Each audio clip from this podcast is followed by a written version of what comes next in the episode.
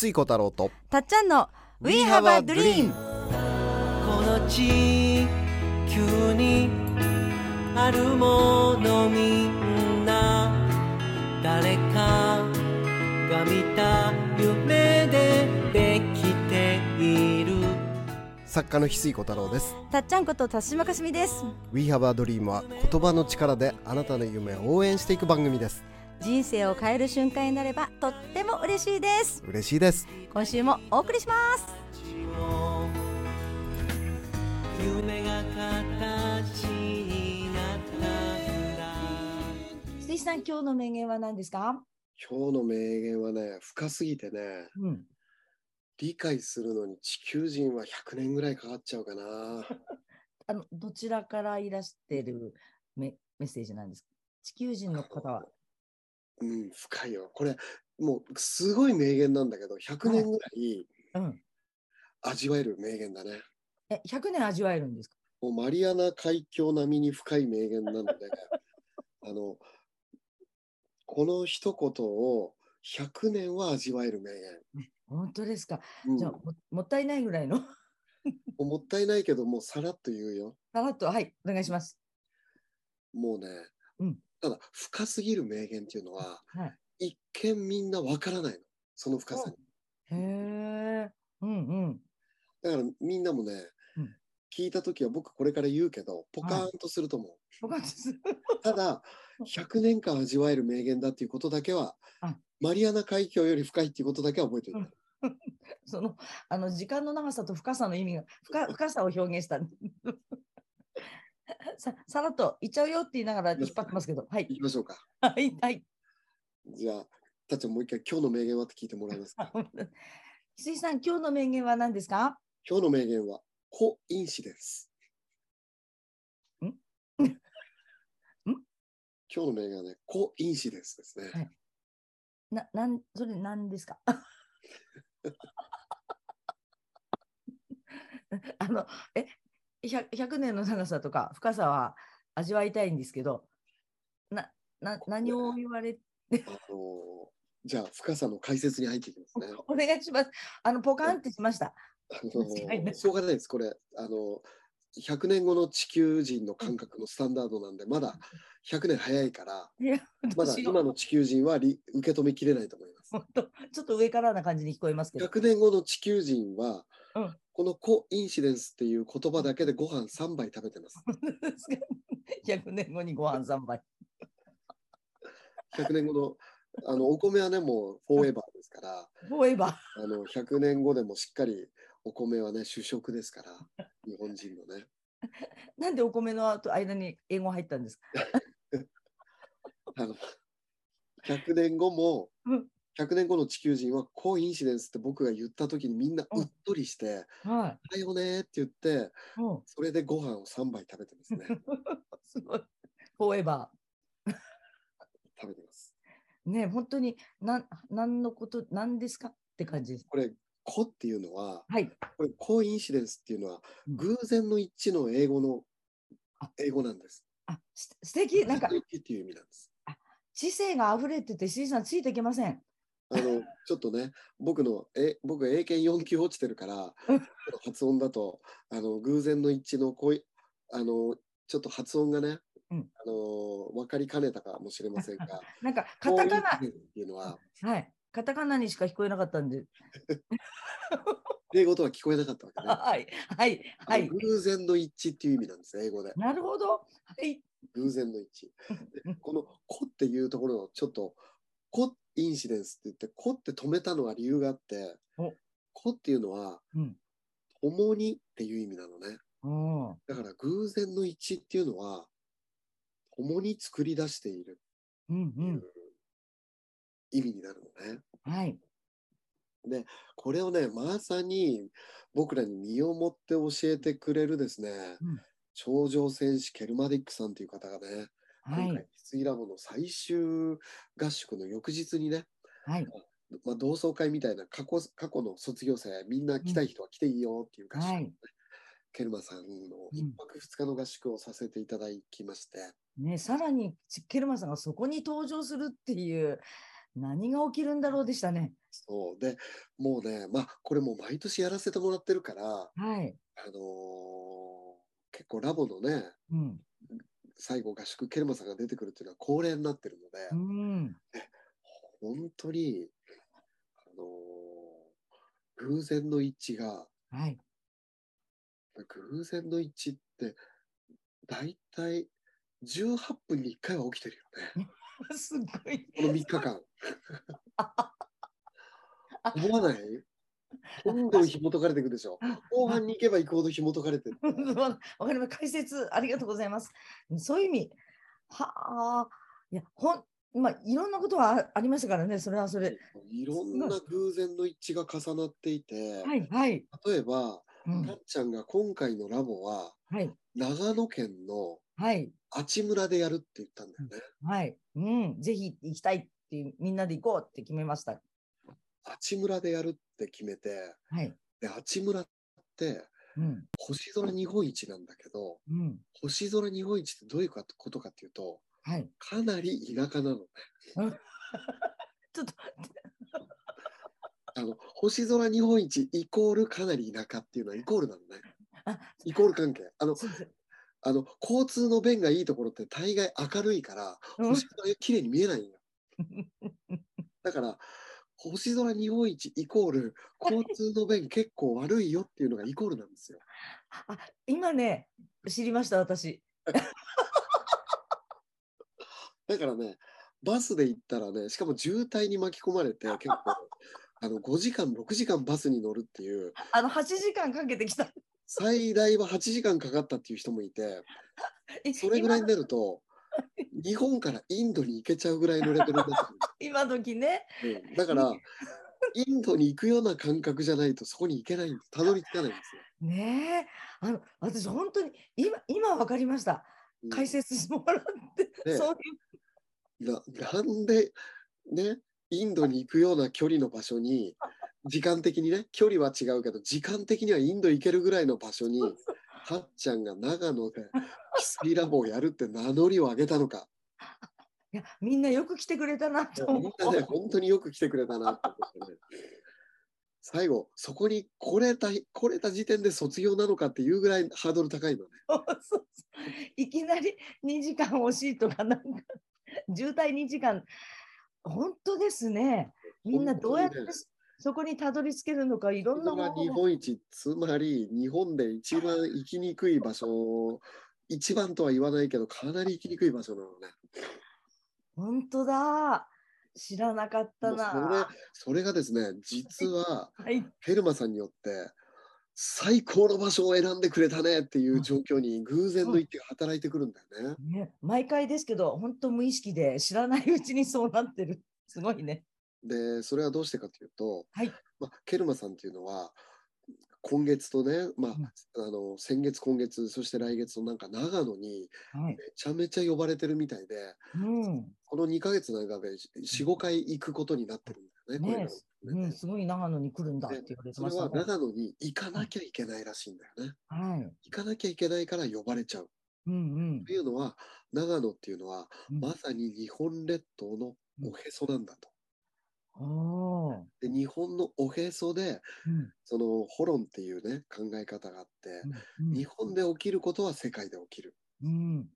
その中心であるおへそである長野で起きることが日本のひな形になり、日本のひな形が世界に広がっていく。うん。まさにこのね地球のおへそになるような場所が長野。うん。そして、あのまあ、長野とか岐阜ね、あの辺り一帯は昔はエナって呼ばれてたね。うんまあ、今うんエナっていうと岐阜なんだっけね。うんでもあの辺り一帯は、その、エナって呼ばれてた場所だ、はいエナっていうのはもう骨盤のことでね。うん。まさに、その、なんかホロンポイントはいはいね。うん。ロンポイントらしいんだよね。はい。でそこでやるっていうことが実はケルマさん的にもうん。すごく大事だったっていうね。ねえ。いやーしかもね、その最近僕がニュージャポニズムをはい。伝えてるね、うんニュージャポニズムっていうのは、あの19世紀後半、うん葛飾北斎が浮世絵をね、うんで西洋の美意識を100年進化させた。うんそれで日本大旋風を巻き起こした。ね、ジャポニズムと言われて西洋の美意識を変えたと言われている切り込み隊長の葛飾北斎がはい生まれた誕生日がラボのスタートの日だったよね、旧暦のね。そんなのは全く考えてないですね。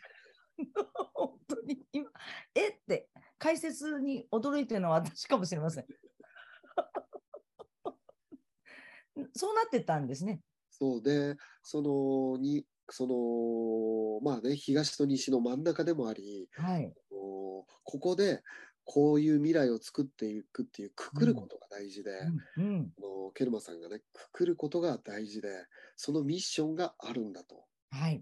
で、ラボもうんそのそこに共鳴してるから、その必要な無意識のうちに、うんここをね、きっとたっちゃんが選んだんだうんとでね、つながってきちゃうんだよね。ね偶然の一致が起き始めて、でそう思い起こしたら、ーはい。まあ、僕は未来人だと思ってる長谷倉美幸さんとか、うんうん成美、あのー周平さんとね、はい。あと高島亮さんといううん友達、僕含めて4人でうん毎年旅してるのね。はい。で、今年がうん。長野だったの。あそう、そうですよね。そえいっぱいね、あの石井さんがあの長野行ってきた話聞いてましたけど、考えたら、その3人で行く場所になってたのが長野になってたと。本当だ。それ一個一個が全部そうやってつながってくるっていうか、わあ、今なんかもう鳥肌がちょっとずつ すごいざわっとしましたよ。う。もうまさにですね、で、くくるっていう話をしたらですね、ラボメンの長野県のね、はい。あのー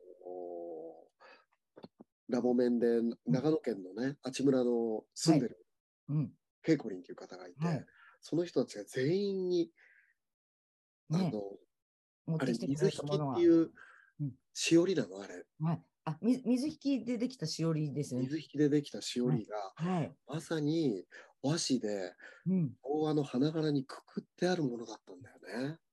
ねえ、あの、もともとケイコリンがあちむらに住んでるから行こうっていうだけで、私、なかなかね、動けなくうんて出れないっていうか、じゃあ私たちが行きましょうっていうのが、あの場所に決めた私の中の理由だけだったんですけど、うん。その地元のケイコリンがやっぱりみんながね、自分の大好きな場所に来てくれるからって、ものすごいこういろんなね、準備してくれてて、うん。ただ全員に今度は持ってきてくれたのが水引きだから、あの、のしとかにのついている、あれを手作りで、うん。すごい手間なんですよね、あれ。うん一本ずつの細いのが並んだものをうんずれないように平行に動かしながら結ぶと。そう。あのしおりを作ってきておりました。はい。調和を持ってくるん、あのーあの、ケルマさんがね、うん。おっしゃったそのくくるっていう、この地でこういう未来をするんだっていう、くくることが大事であるっていう。はい。話があったんだけど、実は前日、ケイコリンが、うんそのまさに水引きのね、はい。和紙の水引きをもうくくったね、うん。くくりによってち輪を結んだうん水引きをですね、はい。みんなにプレゼントしているっていううん。偶然のリンリンクがまた偶然の一致が働いてきて、しかもあそれはね、あのーご主人が何気なくそれを水引きがいいんじゃないって言ってくれたらしいんだよね。ーわあ、素敵。だからそのご主人のそのラボとは関係ないご主人の一言もうん。全部がつながってくるんだよね。へえ。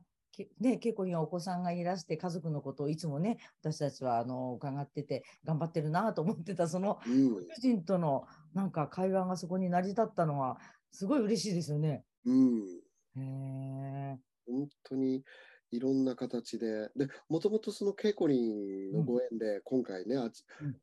日本一の星空のあちむらをうん。させてもらったわけなんだけど、はい。ケイコリン自体はその僕のイベントに一番最初に、あの晩飯セラピーっていうのに来てくれたうん。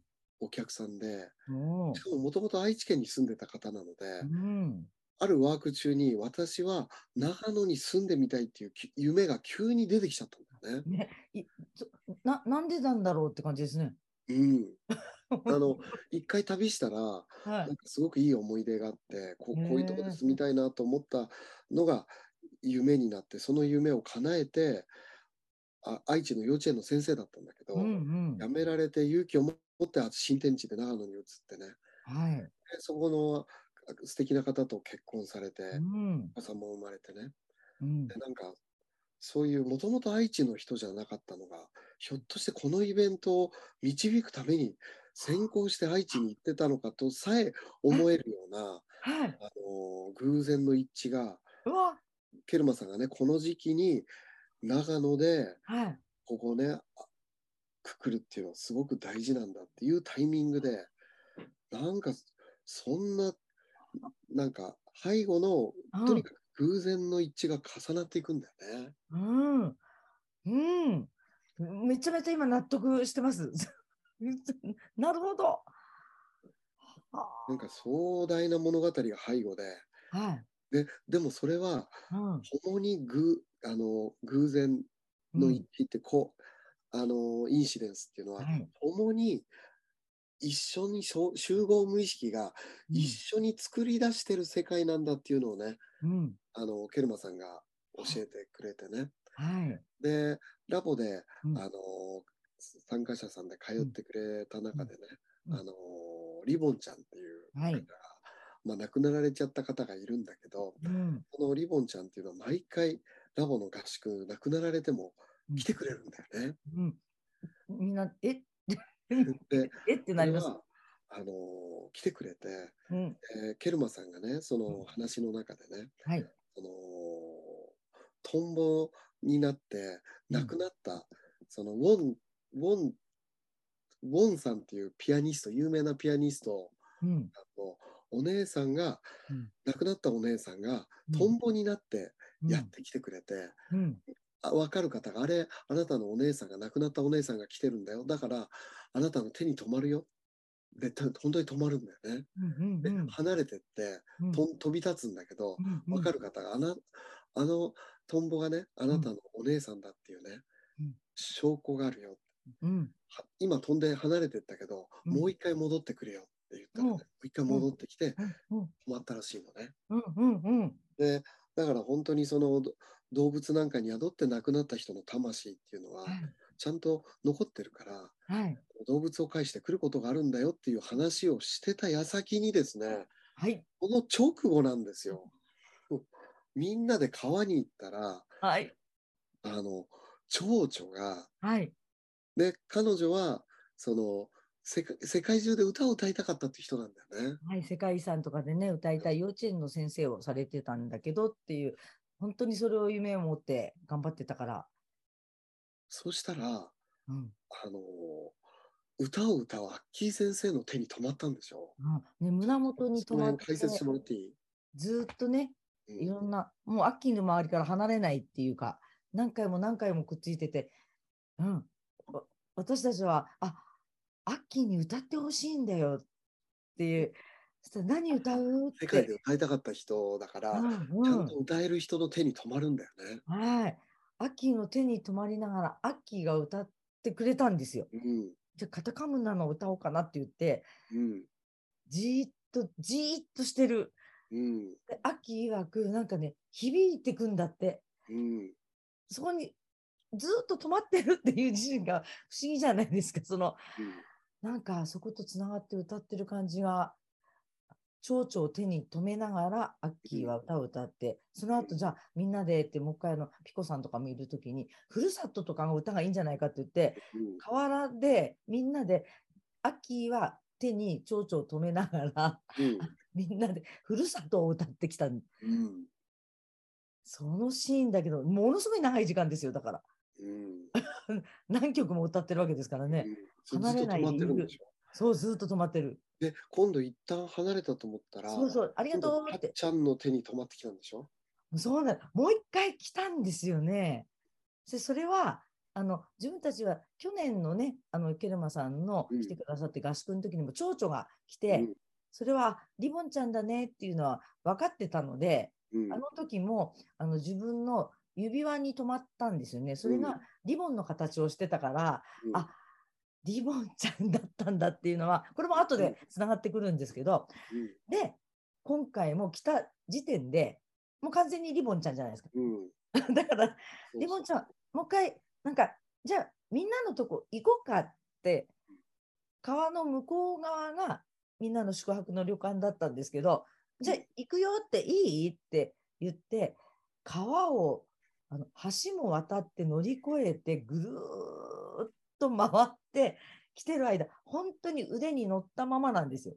蝶々が20分以上ずっとたっちゃんの手に止まってさ歩きながら歩いててもずっとついてきてくれてあのーねあのーリボンちゃんにその会場の方にはい。ケルマさんと翡翠さんがいるから、うんね、会いに行くって言ったらそのままずっと止まってて、止まってて歩きながら20分ぐらいついてきてくれたわけですよ。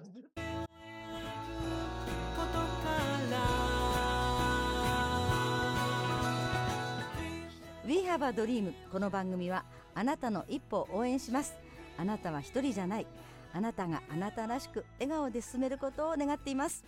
みんなの夢が叶って地球が夢に満ちた惑星ドリームプラネットになるために翡翠小太郎と。たっちゃんこと田島かすみでした。どんな明日を描こう。涙こぼれそうな時でも信じること忘れないでいいよ。愛も